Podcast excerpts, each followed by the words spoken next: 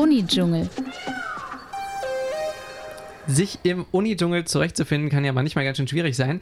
Oft ist man ja damit schon manchmal überfordert, seinen eigenen Stundenplan so zurechtzufinden und zusammenzubasteln. Da merkt man oft gar nicht so, was es eigentlich so an anderen spannenden Veranstaltungen gibt und was einem da vielleicht auch entgeht, wenn man an diesen ganzen Plakatwänden vorbeigeht und da viele Ausschreibungen und Aushänge sieht.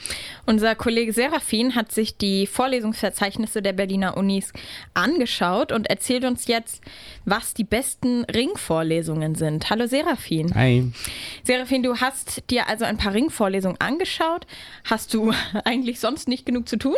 Ja, ich habe gerade dieses Semester gar nicht mehr so viele Pflichtveranstaltungen an der Uni und hatte also auch endlich mal die Möglichkeit, mir ein bisschen durchzulesen, was die Universitäten in Berlin so zu bieten haben.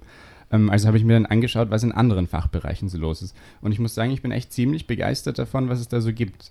Ähm, ich wünsche mir sogar ein bisschen, ich hätte das schon früher gemacht.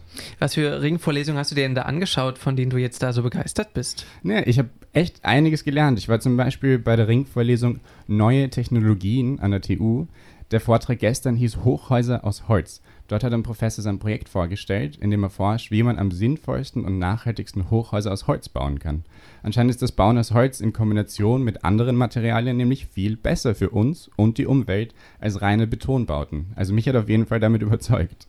Und ich war noch bei einer Ringvorlesung, die ich allen ans Herz legen kann, die gerne asiatisch essen. Die heißt die Globalisierung des Gaumens und wird vom Institut für Ostasienstudien an der FU organisiert. Dort habe ich letzte Woche eine ganze Menge über die Geschichte und Kultur von koreanischem Essen erfahren und zum Beispiel wie der Koreakrieg die Herstellungsart von Kimchi verändert hat. Okay. Und ähm, wie läuft das dann ab? Kann ich also zu jeder Ringvorlesung einfach so hingehen, die mich interessiert? Eigentlich schon, wobei man sagen muss, dass nicht jede Ringvorlesung gleich funktioniert. Per Definition heißt es ja eigentlich nur, dass eine Vorlesung von verschiedenen ProfessorInnen geführt wird und ob die Vorlesungen dann komplett öffentlich oder nur für den eigenen Fachbereich zugänglich sind, ist dann ein bisschen unterschiedlich. Und davon hängt dann auch ab, wie die Vorlesungen ausgerichtet sind. Ähm, in der Vorlesung zu den Hochhäusern aus Holz bin ich ehrlich gesagt auch hin und wieder ausgestiegen, weil mir das technische Vorwissen gefehlt hat. Aber das heißt wiederum auch nicht, dass ich dabei nichts gelernt habe. Meistens ist eigentlich für alle was dabei. Ähm, die Professorin Irmela Hijia Kirschnereit, die die Vorlesung über die Global Globalisierung des Gaumens mitorganisiert hat, hat das so formuliert. Alle sind willkommen, die sich für diese Thematik Globali Globalisierung und ostasiatische Küchen interessieren.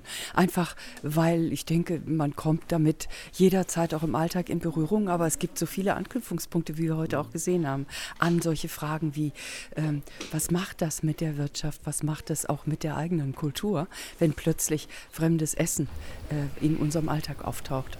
Was kannst du denn uns für die nächste Zeit empfehlen? Natürlich gibt es viel mehr, als ich hier nennen könnte, aber es gibt auf jeden Fall ein paar Highlights. Ähm, die Kulturwissenschaften an der HU haben morgen eine Vorlesung zum Thema philosophische Hunde. Und an der UDK gibt es am nächsten Montag eine Performance Lecture zur Ästhetik vom Tanzen im Dunkeln. Da bin ich mir ehrlich gesagt nicht ganz sicher, wie man sich das vorstellen kann, aber ich werde es mir auf jeden Fall anschauen. Darin liegt ja auch irgendwie der ganze Spaß. Ähm, und bei der Vorlesung zur Globalisierung der ostasiatischen Küche geht es diesen Donnerstag um japanisches Essen in Berlin. Und bei der nächsten Sitzung zu den neuen Technologien geht es um Experimente in der Wahrnehmungsforschung. Da wird dann das Fachgebiet der Computational Psychology vorgestellt. Der Blick über den Tellerrand lohnt sich also. Bei uns im Studio war Couch FM Reporter Serafin, der für uns die besten Ringvorlesungen in Berlin rausgesucht hat. Ja, und keine Angst, falls ihr jetzt nicht alles mitschreiben konntet, auf unserer Website www.couchfm.de findet ihr nochmal alle Vorlesungen, die er erwähnt hat und auch noch einige mehr. Vielen Dank, Serafin. Gerne.